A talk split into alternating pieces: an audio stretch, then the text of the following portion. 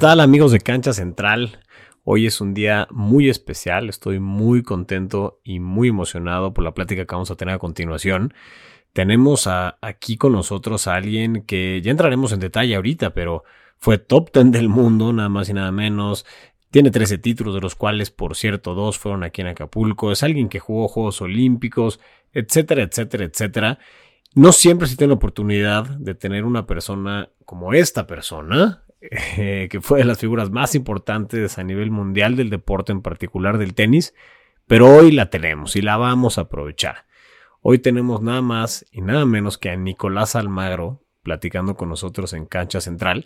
Pero antes de arrancar, me gustaría saludar a mi compañera, colega y sobre todo amiga Marifer Riverol. ¿Cómo estás, mi querida Marifer? Aldo, bueno, ¿qué te digo? El mejor viernes, te iba a decir del cortito, el mejor viernes de la década para mí. Nico, es un honor poder estar contigo, recibirte en Cancha Central. Te agradecemos mucho tu tiempo y tu presencia.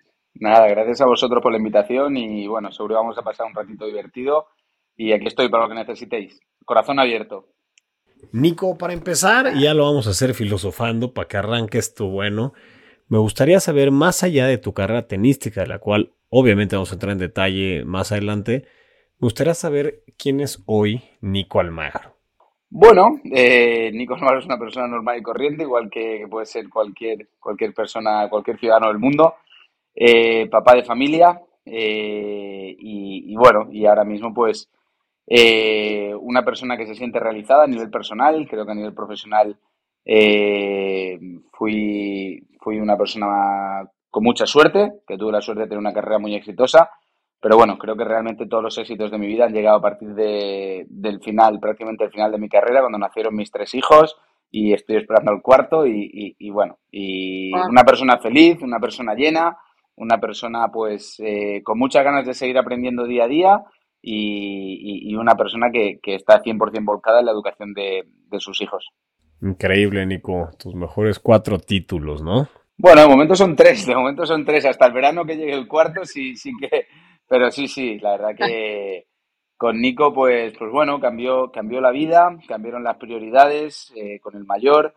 El segundo, pues, costó un poquito en llegar, pero, pero fue una alegría inmensa y Rafael, que, es el tercero, pues eh, fue el que, el que colmó la, la gota de colmo el vaso, o al menos eso pensaba yo, hasta que de repente pues eh, llegó la, la, cuarta barriga de mi mujer, que, que bueno, que es la, yo creo que es la deseada de la familia, que, que va, a ser, va a ser la niña y, y, ojalá que todo, que todo venga bien, que todo llegue bien y, y podamos disfrutarla lo antes posible.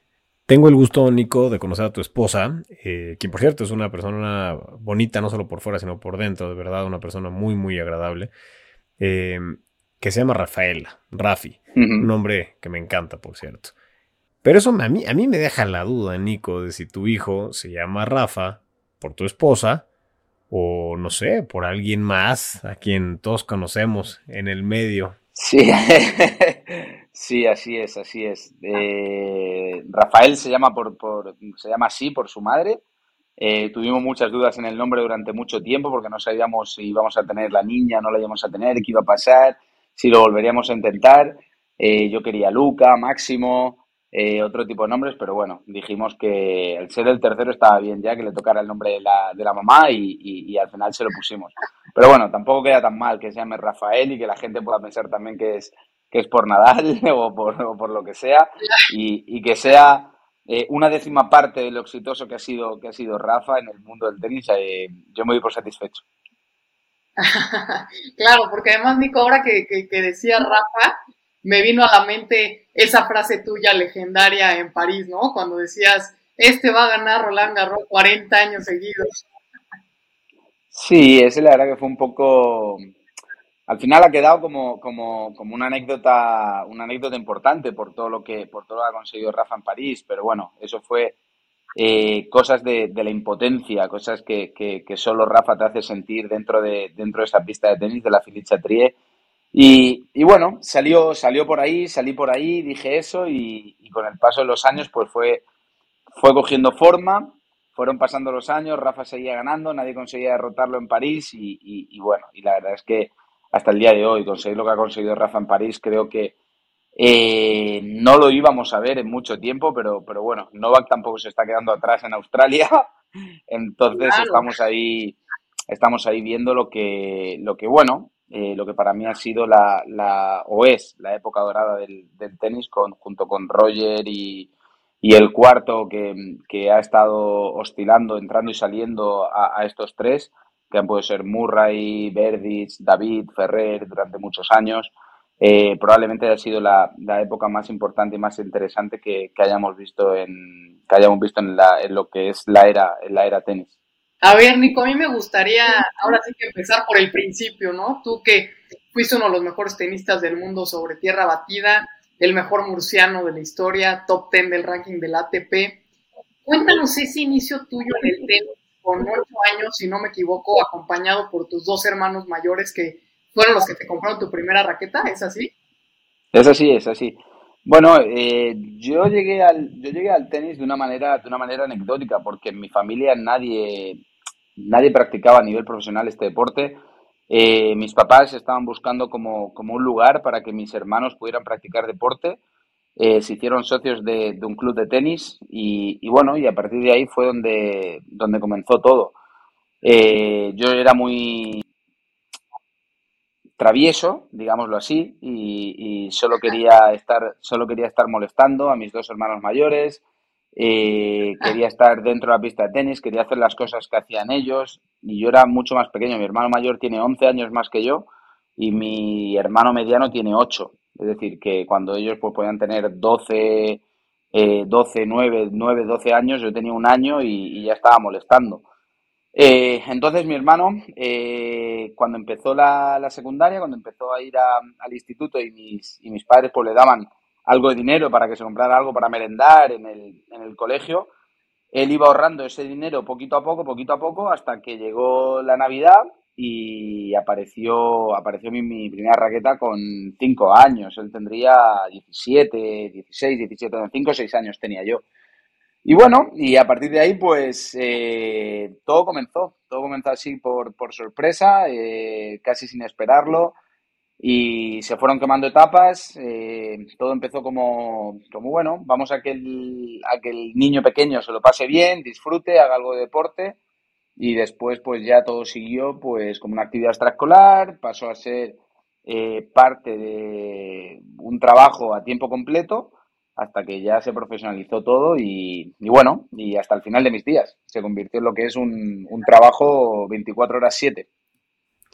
¿En qué momento, Nico, se da esta transición de jugar tenis por entretenerte, por, no sé, hacer ejercicio, por echar relajo, vaya, a jugarlo ya con un sentido de competencia, con el objetivo de ganarle al de enfrente, con el objetivo de ir mejorando también cada vez, y se va entonces convirtiendo así en, en una carrera? Bueno, eh, lo, que, lo que pasó realmente era que, mi mamá quería que, yo estudiase, que yo te hiciera una carrera universitaria. Y, bueno, y a mí pues lo que me gustaba era la adrenalina de la competición. Y entonces la única manera de no hacer los exámenes de final de curso era intentar ganar el mayor número de partidos posibles para no, para no tener que ir al, al, colegio o, al instituto. Y, y entonces pues eso realmente fue, fue lo que sucedió. Y yo creo que, la vida del, deportista eh, va tan rápida que no te da tiempo a, prácticamente a tomar una decisión, a pararte a decir, bueno, lo dejo todo de lado para dedicarme solo al, mundo del deporte. Al final, eh, creo que, esa decisión la tomas prácticamente sin darte cuenta. Al final, cuando eh, ves que semana tras semana pues vas ganando torneos, estás en rondas finales, eh, no te da tiempo a compaginar estudios con, el deporte, eh, cada vez pues eh, te van exigiendo un poquito más, llegan torneos internacionales, tienes que hacer viajes, se, compaginar curso académico con, con, año deportivo, pues todo se hace, todo se hace muy difícil. Y, y al final mi familia era gente de la que pensaba de que al final perder un año de curso estudiantil, pues lo puedes recuperar, pero si perdías la oportunidad de, poder jugar futures o challengers porque te daban invitaciones y demás, eh, pues a lo mejor eso no volvía. Entonces, pues eh, ese tren pasó, tuve la suerte de que pasó por la puerta por la puerta de mi casa y, yo tuve la suerte de, poder montarme en, la, en el vagón correcto y, iniciar ese, ese viaje. Pero si te soy sincero, yo no me senté un día y dije, eh, dejo el curso estudiantil para centrarme solo en el deporte. Al final, la vida me llevó y, así se dio. Claro, la vida te llevó y el resultado te acompañó, ¿no? así es, así es. Yo, como te he dicho al principio de todo, fui, fui un privilegiado a nivel, a nivel profesional. Eh, tuve la suerte de quemar las etapas más difíciles, en mi opinión, del mundo del tenis, que son los futures, los challengers. Eh, esa etapa la, pasé muy rápido eh, jugué muy pocos futures y, prácticamente muy poquitos challengers. Iba compaginando con ATP y, entonces pues uno te da cuenta de que, de que bueno, de que realmente pues eh, lo, podía, lo podía intentar sin saber lo que, lo que vendría después, que al final fue una carrera pues eh, a la cual doy gracias a Dios por, por haberme dado la suerte de, de, haber podido tener. Y, tocas un punto bien interesante, Nico, porque bueno, a ver, aquí sabemos muy bien que tu camino como profesional lo, empezaste en 2003 en el ATP de Palermo, después ganaste un Challenger en Italia, vino una de tus grandes actuaciones a inicios de, pues de tu gran salto, ¿no? Que fue esa victoria que tuviste en Conde de Godó frente a Alex Correcha. Pero mi pregunta es justamente en ese proceso físico, mental y emocional, porque en realidad, como bien dices tú, tu trance entre jugar futuros, jugar challengers, un ATP, de pronto un Grand Slam, hay, un proceso físico, mental y emocional para ir compitiendo pues en esos diferentes niveles, ¿no? Creo que tú recorriste ese trance de forma muy ágil y te adaptaste pues muy rápido a los, nuevos retos. ¿Cómo viviste ese proceso o en qué consistió ese proceso? Este, no sé si en términos de alimentación, si en términos de gimnasio, si sentías de pronto que físicamente estabas atrás o estabas bien. ¿Cómo, cómo lo viviste, Nico? Bueno, mira, emocionalmente eh, lo que está claro es que juventud, divino tesoro. Al final, eh, la juventud lo que te hace siempre es querer más, querer más, querer más, querer más. Nunca estás cansado, siempre crees que puedes con todo, eh, nunca quieres parar y probablemente ese ímpetu, esas ganas fueron lo que, lo que emocionalmente me iba me iba llevando, me iba, me iba empujando yo mismo a intentar ser mejor. Físicamente era, era, una persona eh, fuerte, una persona que le pegaba muy fuerte a la pelota, eh, tenía un buen saque,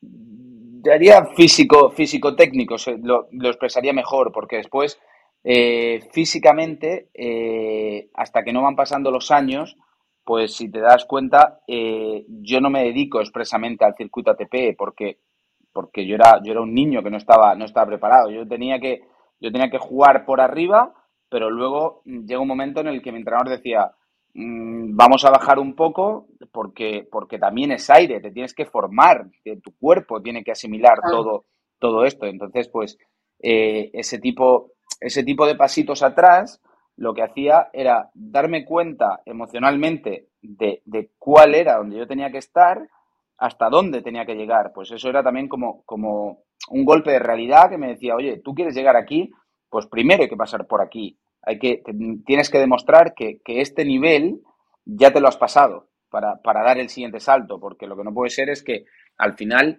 un escalón se quede vacío, sin, sin rellenar.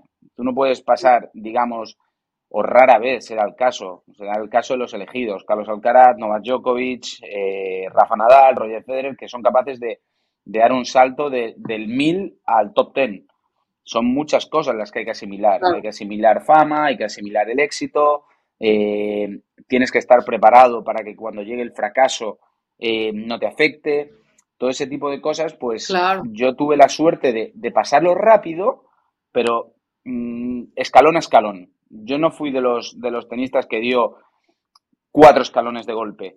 Y, entonces, pues físicamente allí era donde realmente eh, eh, te ibas formando también. El, cuerpo te iba cambiando y al final la experiencia la dan los años. Al final, uno, yo siempre he dicho que yo era mucho mejor tenista eh, con 25, 26, 27 años, pero porque ya llevaba 8 de experiencia en el circuito. Entonces, todo eso eh, eh, es, es, mental también, es, es, madurar, es saber cuándo tienes que hacer los esfuerzos máximos, cómo gestionar tu calendario, dónde tienes que ir, dónde no, dónde no tienes que ir, eh, cuántas semanas puedes jugar al año sin descansar, todo ese tipo de cosas. Al principio era, ¿no? Como soy joven y tengo ganas, hago una gira de 14 semanas.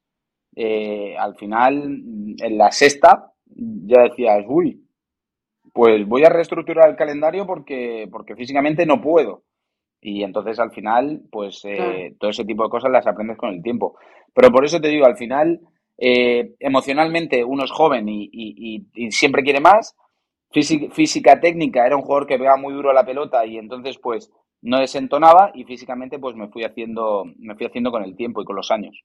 Una parte muy importante del desarrollo de un tenista o de un atleta en general, y más a la edad en la que todo esto sucedía, es la estructura familiar y social, ¿no? Su, núcleo, digamos. Yo soy un fiel creyente que, que, la familia, los amigos son la base o los cimientos de la seguridad de un niño.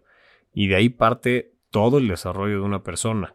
Veo el ejemplo de Rafa, Nadal, cómo le atribuye a su núcleo familiar, pues si no todo, la gran parte de su éxito. Eh, incluso comentaba en su libro, ¿no? Cómo cuando llegaba después de una gira a casa de vuelta, lo que más le gustaba era cómo su mamá le ayudaba a desempacar, por ejemplo, o a cocinar, etcétera, etcétera. Y eso lo, lo trae de vuelta a sus raíces. ¿Cómo era tu estructura en este sentido? Bueno, mi, familia es, eh, es una familia de, de, clase media normal de, España. Mi mamá se, hacía cargo del hogar, eh, de, los, de los tres hermanos que somos. Mi papá era un empleado de, una compañía de una compañía telefónica.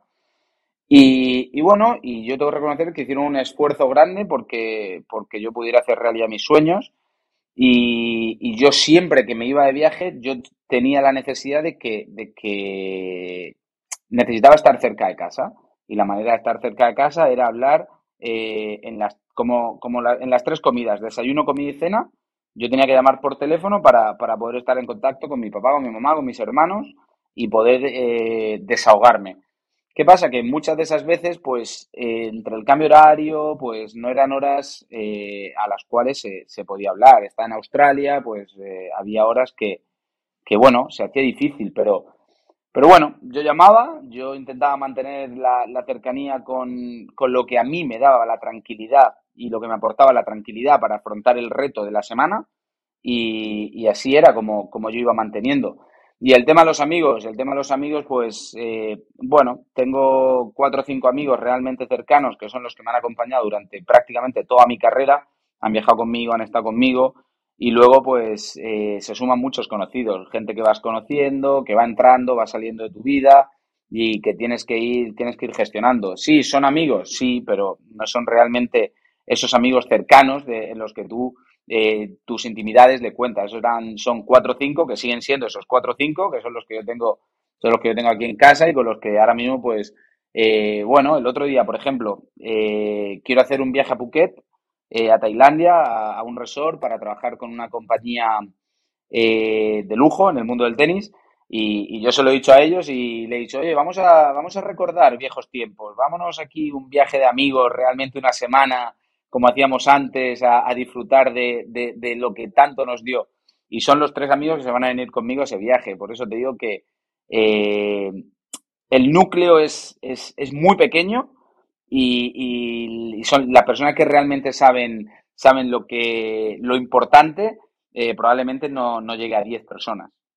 Hace poco tomaste la decisión de retirarte del tenis definitivamente a mí, me da mucha curiosidad, ¿cómo es el proceso de reenfocar tu vida cuando te retiras a los 33 años de edad de algo que era tu todo? O sea, ¿qué, pasa después con tu tiempo, tu identidad, tus metas, etcétera? ¿Cómo es ese proceso de empezar una nueva vida, básicamente? Yo tengo que reconocer, mucha gente me lo, me lo, me lo echa en cara, pero, pero yo soy de las personas que que dice que el, día más feliz de mi vida fue el día que yo anuncié que me retiraba. eh, yo estaba arropado por mi gente, eh, mm, estaba toda la gente que yo quería que estuviera, estaba en mi casa, estaba en mi tierra, eh, tuve tiempo para pararme, mirar el, el, museo, que es donde tengo todos los títulos, con todas las raquetas, con fotos importantes de mi carrera y decir, wow, todo esto es lo que tú has conseguido que no te ha dado tiempo a disfrutar. Ahora es cuando realmente vas a empezar a disfrutarlo.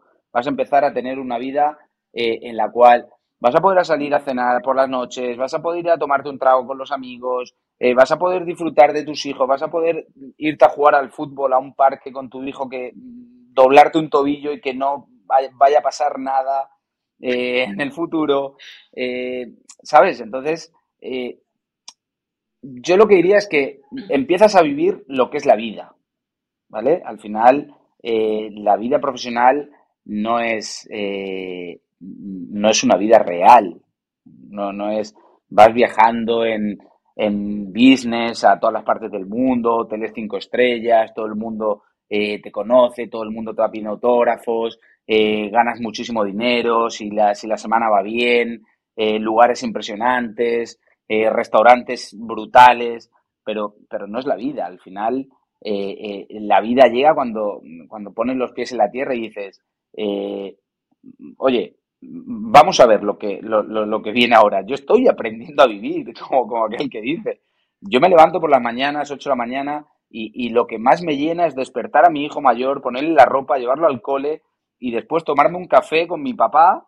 Cuando lo dejo al cole, me tomo un café con mi papá, eh, hablar de lo que ha pasado en el día, de, ese tipo de cosas. Eso es, eh, eso es lo que es la vida, no, no lo de estar viviendo como, como en hoteles cinco estrellas porque, porque, porque bueno, eh, sí que es parte del proceso de la vida, pero, pero realmente no es, eh, no es la realidad de lo que vive una persona normal. Claro. Oye, Nico, digo, me encanta esta nueva faceta que nos compartes muy familiar y justo disfrutando de lo que te privaba el tenis profesional por las exigencias del circuito, por estar viajando cada semana. Pero me gustaría preguntarte en ese inter en que te retiras, eres feliz porque te quitas, pues seguramente también la presión, ¿no? Constante con la que vivías semana tras semana. Pero la otra cara de la moneda, ¿tuviste algún momento en donde sintieras que perdías identidad por dejar de ser Nico Almagro tenista o siempre te sientes tenista, simplemente lo vives distinto? E, e, esa parte, ¿no? Que te identificó durante toda tu vida, ¿Sentiste que la perdías en algún momento? ¿Te sentiste incómodo? ¿Cómo lo viviste? Bueno, uno siempre tiene miedos. Al final, eh, el ser humano es, eh, eh, es miedo, al fin y al cabo. Al final, el miedo lo que te hace son retos, es intentar, intentar superar esos miedos, es lo que es el día a día, el vivir. Entonces, soy una persona que ha intentado ser eh, lo, más, lo más llana posible, lo más transparente posible. Eh, yo siempre he dicho que uno de mis mayores miedos era miedo a la soledad, miedo a estar solo, eh, pero en cambio, paradojas de la vida, el tenis es un deporte solitario. El tenis al final es, es, como algo como decir, wow, tú tienes miedo a estar solo y, pasas 30 semanas al año solo en una habitación de hotel. raro, raro, pero, pero así era. Entonces, eh, nunca tuve nunca tuve esa como esa melancolía de que, de que la gente no me, no me fuera a reconocer o, o, a pasar desapercibido. Al final, yo he sido una persona en la que eh, vivo, en una, vivo en una ciudad muy, muy pequeña, 500.000 personas, y que es cierto que aquí pues eh, hay gente que me, gente que me conoce, lógicamente. Eh, pero bueno, yo hacía mi vida normal. Yo si tenía que ir al parque con, el nene, iba al parque con el nene. Si tenía que ir al cine con, mi mujer, antes mi novia, iba al cine. Intentaba vivir, eh, sobre todo también por, por, mi, por mi entorno, para que mi entorno también eh, sintiera de que, de, que bueno, eh, soy una persona normal, tenemos que hacer vida normal y, tampoco pasa nada.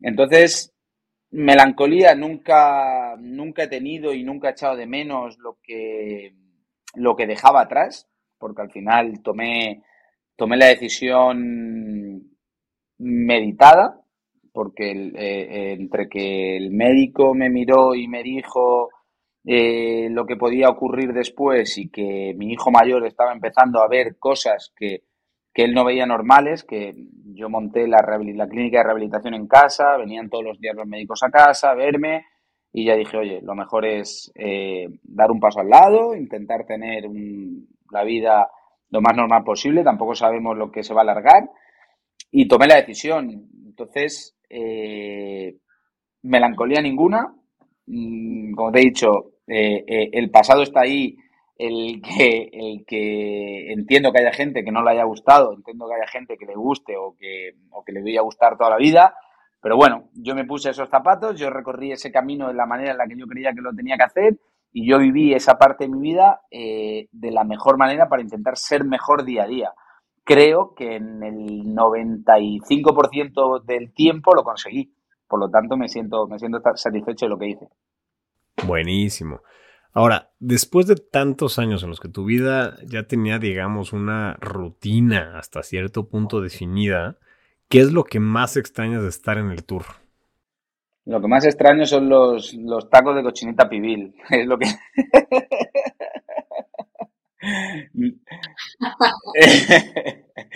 no, lo que realmente lo que lo que más echa de menos es, eh, es la adrenalina de, de, preparar la competición, la de sentir lo que, que va a pasar, como tengo que salir a darlo todo, tengo que eh, ser mejor que, el contrincante. ¿Cómo puedo ser mejor que el contrincante?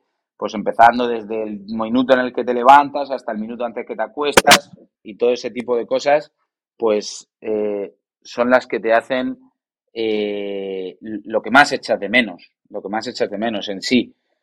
Pero realmente, Aldo, si te, si, si, si te soy sincero,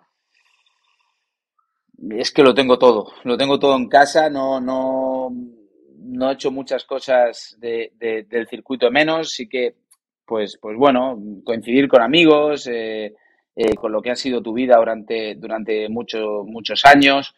Y, y, bueno, y ahora que digamos que empiezo a estar desintoxicado de, de, de todo lo que mentalmente, de todo lo que eh, el tenis pues te provoca, el estrés mental, ahora que está tan de moda la, e, el, el, cansancio mental en, en el pues sí que es cierto de que, de que ahora pues eh, vuelvo a echar de menos eh, poder estar con, con, esa, con esa gente de que, que hemos compartido tantas cosas y poder sentarnos a tomarnos un vino y decir, oye, ¿te acuerdas de lo que pasó en el Godó del 2012 con aquel punto? Pues ese tipo de cosas sí que, sí que ahora mismo sí que se empiezan a echar de menos.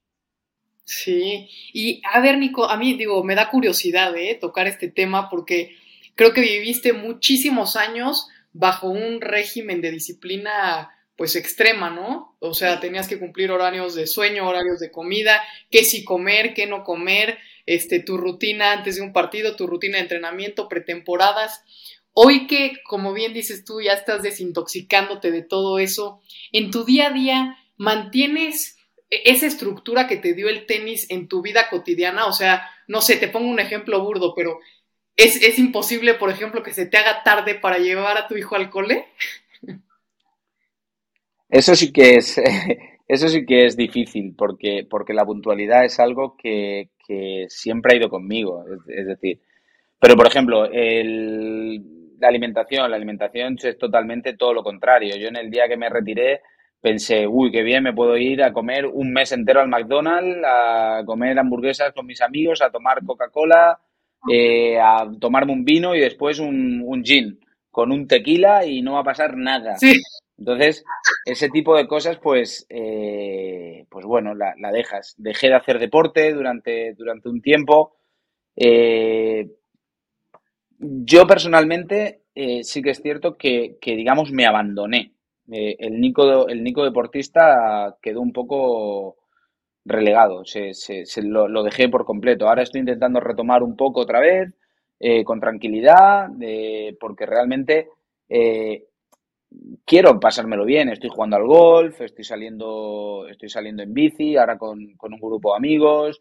si me dicen de jugar al tenis, selecciono, selecciono las personas con las que jugar suelo jugar con mis hermanos, con, con Nico, estoy empezando a jugar ahora. pero, pero sí que es cierto de que he, dejado, he dejado esa disciplina de, muchas cosas al lado, pero en cambio eh, sí que es cierto de que mantengo una rutina o intento mantener una rutina. Sé que me tengo que levantar con, con Nico, sé que lo tengo que llevar al colegio, eh, casi todos los días con, como rutina pues intento pasar un poco de tiempo con mi papá, después vengo a casa, eh, juego con los otros dos, dos, niños un rato, luego hago la comida, voy a por mi hijo y luego por la tarde nos vamos al parque juntos. Es decir, es un mix, es intentar poner en una balanza eh, para poder tener una vida lo más, eh, lo más ordenada posible, porque al final lo que, lo que te desordena todo son los niños. Los niños cuando entran en casa es que, que te, ponen, te ponen la vida patas arriba. ¿Eh, Aldo? ¿A que sí? Ni me digas, caray. Pero mira, la neta, lo que yo siempre digo es que es bastante pesado, es, un sacrificio tremendamente grande, pero al final de cuentas, siempre, siempre, siempre es una inversión que, acaba siendo rentable, ¿no? Bueno, es, eh, va a tardar tiempo que sea rentable, pero sí. es, es, a largo plazo, muy a largo plazo. Oye, Nico, y hablando de hijos, tú pues, conoces perfecto lo que es vivir en el tour con la exigencia, la preparación, de la disciplina, la presión de la gente, los medios, patrocinadores, etcétera. ¿Te gustaría que tus hijos fueran tenistas profesionales? No, pero por, una sencilla razón. Yo al final, eh, yo no voy a ser la persona que le quite el sueño a mis hijos. Si mis hijos quieren, quieren ser tenistas, eh, yo estaré a su lado en todo momento. Yo le apoyaré, yo seré su papá. Yo no voy a ser su entrenador. Yo quiero ser su papá.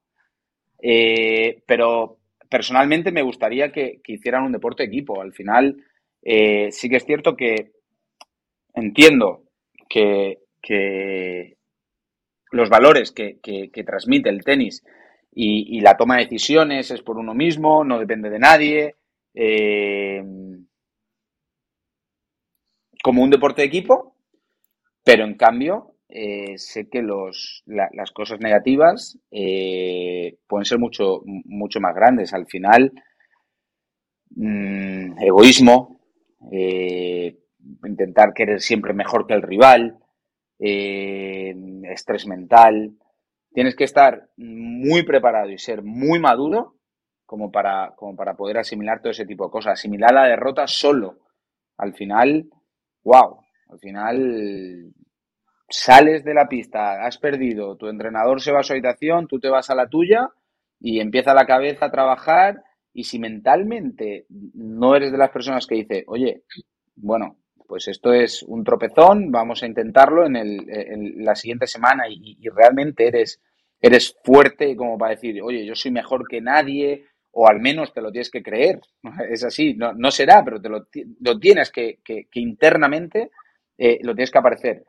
Pues se puede hacer, se puede hacer muy duro. Al final, sí que es cierto que hay muchos, muchos niños y muchas personas que quieren ser tenistas y muy pocos los que llegan, muy pocos los elegidos. Entonces, eh, bueno, eh, si ellos lo quieren intentar, yo estaré a su lado como su papá para decirle eh, o para intentar adelantarme a lo que, a lo que el tenis le, pueda provocar, pero su mamá quiere que sean. Sí, que es cierto que los valores que transmite el tenis pues son valores eh, que, no puedes encontrar en otro deporte de ninguna manera, eh, porque, porque es así, es un deporte señor en, todo, en todas las palabras, pero la parte negativa no, es soledad. Es, era lo que hablábamos antes, es soledad, es, es mentalmente tienes que ser una roca, tienes que ser una pared y que nada, nadie, ni, ni, ni, ni absolutamente ninguna palabra te puede afectar a lo que, porque si, si una palabra negativa puede empezar que, tu carrera vaya para abajo y, y, no poder ponerle freno, un, un, mal pensamiento. Entonces, ese tipo de cosas al final eh, pues son, son difíciles, son difíciles, pero, pero bueno, hay que estar preparado para, para ello también. Sí, y qué importante justo lo que dices, Nico, de la gente que te rodea, ¿no? Lo que platicabas al inicio de esta charla, de tu círculo cercano que siempre te ayuda pues a mantenerte, ¿no? Con los pies en la tierra, como dicen por ahí, ¿no? Que el éxito no se te vaya a la cabeza y el fracaso no se te vaya al corazón. Y me gustaría preguntarte sobre un momento que creo que fue crucial en tu carrera, porque creo que tiene mucho que ver con lo que estás compartiendo, y es ese cambio de entrenador que tú decidiste por ahí de 2010, si no me equivoco. Eh, ¿En qué momento porque, a ver, creo, que cuando compartes tanto en un deporte como el tenis con un entrenador, el impacto que tiene la relación jugador-entrenador, entrenador-jugador, sobrepasa este, pues, pues, cualquier vínculo, ¿no? Entonces, son esas decisiones probablemente dolorosas que tienes que tomar en tu carrera, pero también en tu vida, porque es una persona con la que pasas el 95% del tiempo en el tour.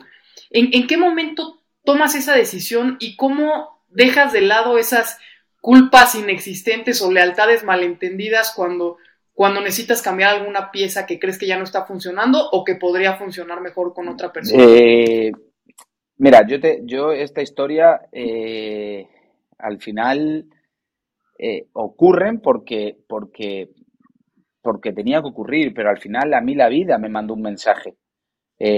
al final yo llevaba 16 años con mi, con mi entrenador, yo era de las personas en las que siempre decía, yo no me voy a ir de casa, yo me voy a quedar en casa, yo estoy aquí muy bien, con mi familia, con mi mamá, con mi gente, eh, estoy cómodo, me va bien, eh, me voy a quedar acá. Hasta que un día, volviendo de la Copa Davis de en Marbella, jugábamos contra, contra Alemania, a mí el capitán me dice que, voy como número 5, eh, hay una lesión de un jugador, yo entraría de número 4, pero llaman a otro jugador y para mí mantenerme en número 5. Entonces, eh, mi entrenador va a hablar con el capitán y le dice, oye, mira, eh, si Nico no va a formar parte del equipo con un número 4, eh, nosotros nos regresamos a España porque la semana que viene tiene el torneo en Bostad y, se va a jugar a Bostad. Sí, sí, vale, no os preocupéis, gracias por venir, lo siento, no pasa nada, adelante, seguimos. Y en ese camino de, coche, de, vuelta a casa, esas cuatro horas de coche, a mi entrenador le da un, un ictus cerebral. Eh, una parálisis cerebral. Pero claro, yo voy durmiendo, yo no me entero hasta que llegamos a casa eh, y a la mañana siguiente me, nos llama su mujer y dice, oye, Antonio se encuentra muy mal, eh, está, en está, en el, hospital con la mitad de la cara paralizada. bueno, vamos a verlo, estoy un ratito con él, bueno, pasan los días, yo le digo a mi, a mi familia, oye, que me acompañe el hermano a los viajes de ahora, Antonio se va a poner bien y cuando Antonio se vaya, se vuelva a poner bien, pues eh, retomamos con normalidad. Pues bueno, eh, con la mala suerte de que, de que Antonio pues eh, tarda X tiempo en ponerse bien, tarda como 3, 4 meses. Entonces, a final de año, yo hablo con mi manager y le digo, oye, Albert, yo necesito un entrenador para intentar acabar el año eh, de alguna manera. Eh, a ver cómo lo podemos hacer. Vale, déjame pensarlo, eh, lo hablamos y yo empiezo con José Perlas en la Academia de Ferrero. una semana. ¿Qué pasa? Que yo el primer día que voy allí, yo agarro gripe A.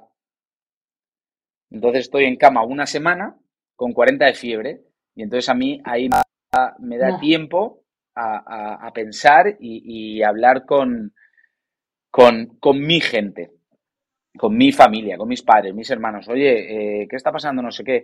Bueno, no sabemos si Antonio se va a poner bien, le ha repetido el ictus un par de veces, hay que estar con, tranquilidad y, tomar las decisiones con, con mente fría.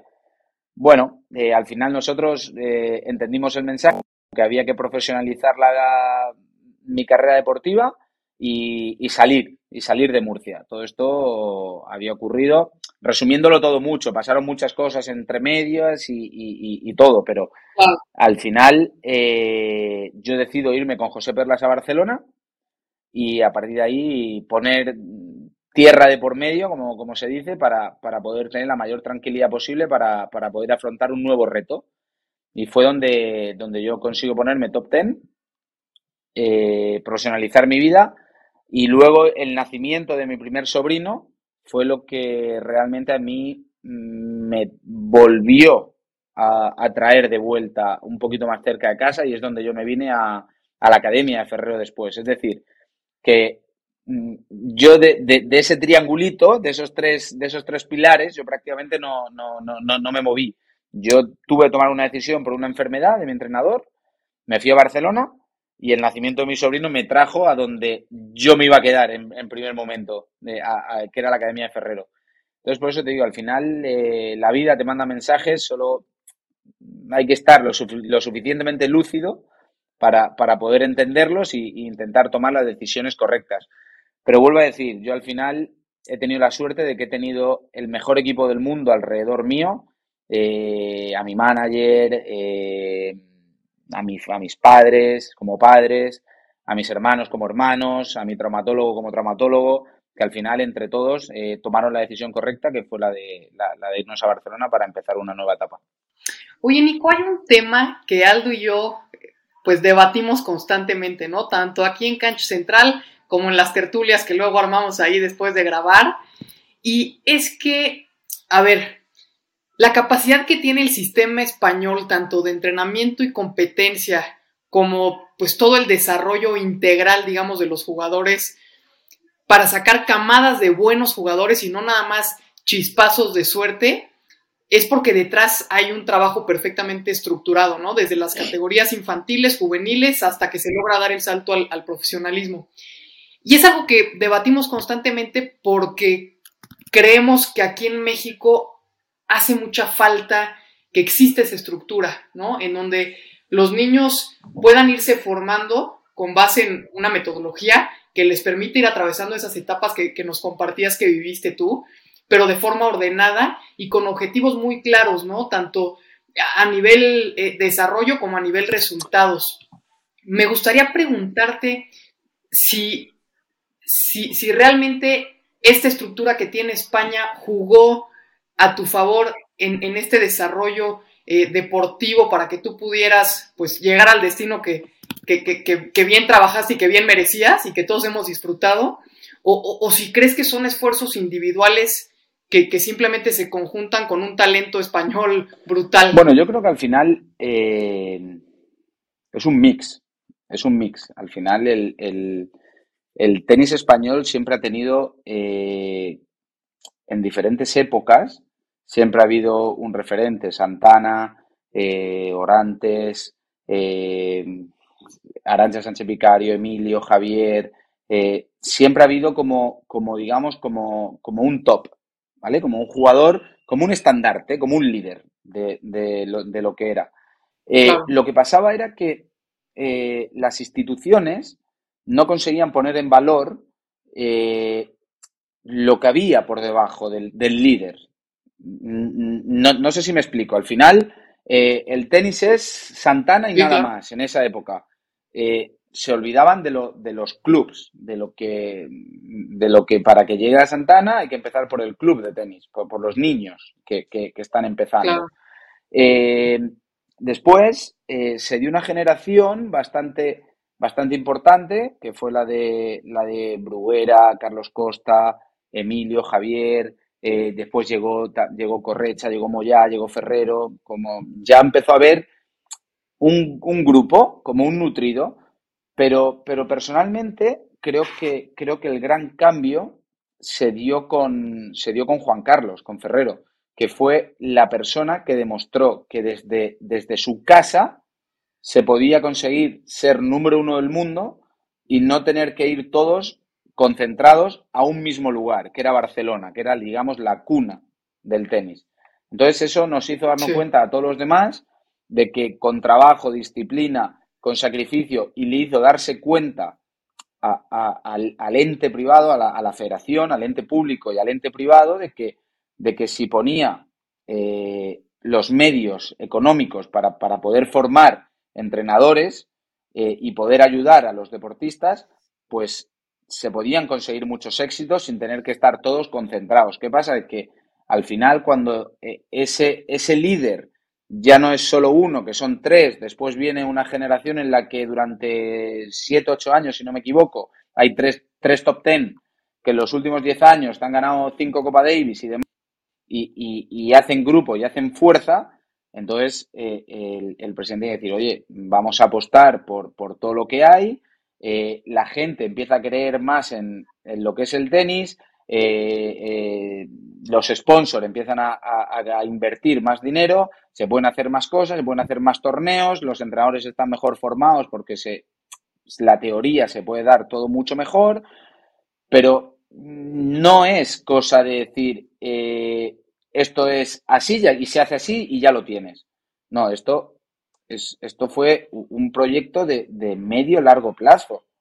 Esto no fue, no sé si, si allí en México se, se oía, pero, pero España no ganaba nada, prácticamente en ningún deporte.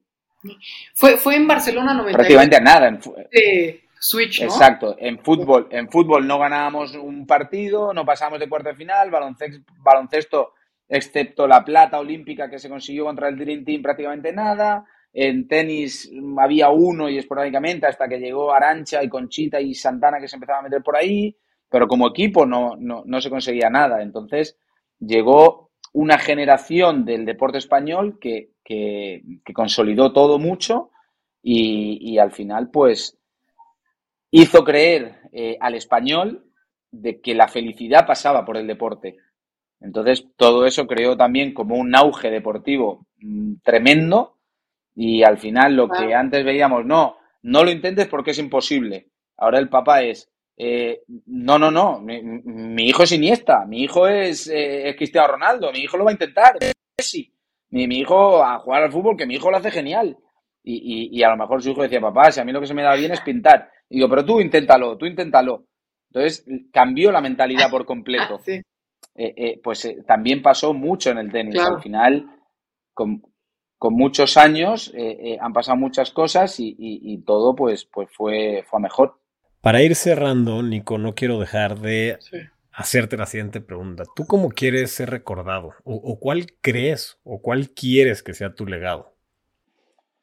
Bueno, no, mi, mi, legado está escrito prácticamente ya, mi legado deportivo. Yo ya eh, fui una persona que disfrutó mucho con, la competición y que tenía una forma de ver el tenis eh, quizá distinta a, lo que a cómo lo veía el tenista español. Yo era más pegador, el tenista español era de, estar más sólido desde el fondo de la pista, eh, pero, pero yo era más totalmente lo contrario. Y el legado familiar, pues, pues bueno, eh, con que mis hijos sean felices y que yo no me pueda perder nada de lo que, de lo que a ellos le ocurra en, en su vida, con eso soy, soy más que feliz. Wow, Nico, yo, mi, mi, mi, pregunta ya como para ir también encarando el cierre, tristemente porque me quedaría platicando contigo tres días.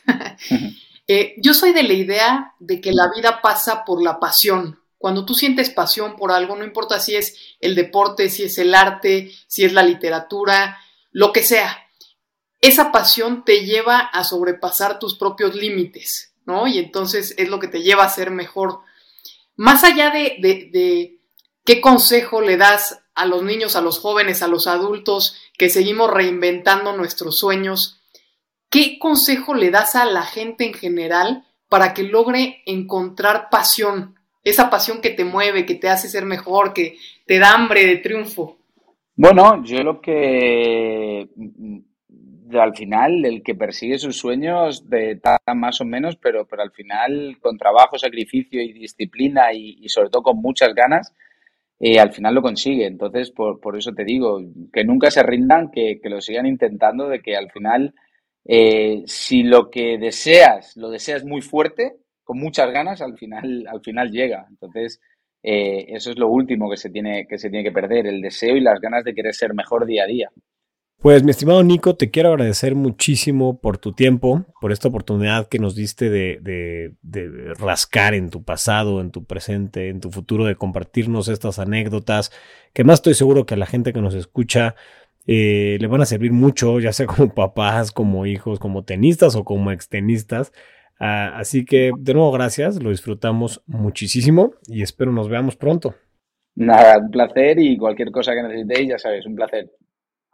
Muchas gracias, Nico. Muchas gracias por seguir siendo un ejemplo para todos nosotros. Nada, gracias, Maricel. Un saludo muy fuerte. Ojalá nos veamos pronto. Seguro que sí. Conecta con nosotros en Instagram como Cancha Central TV y en Facebook como Cancha Central.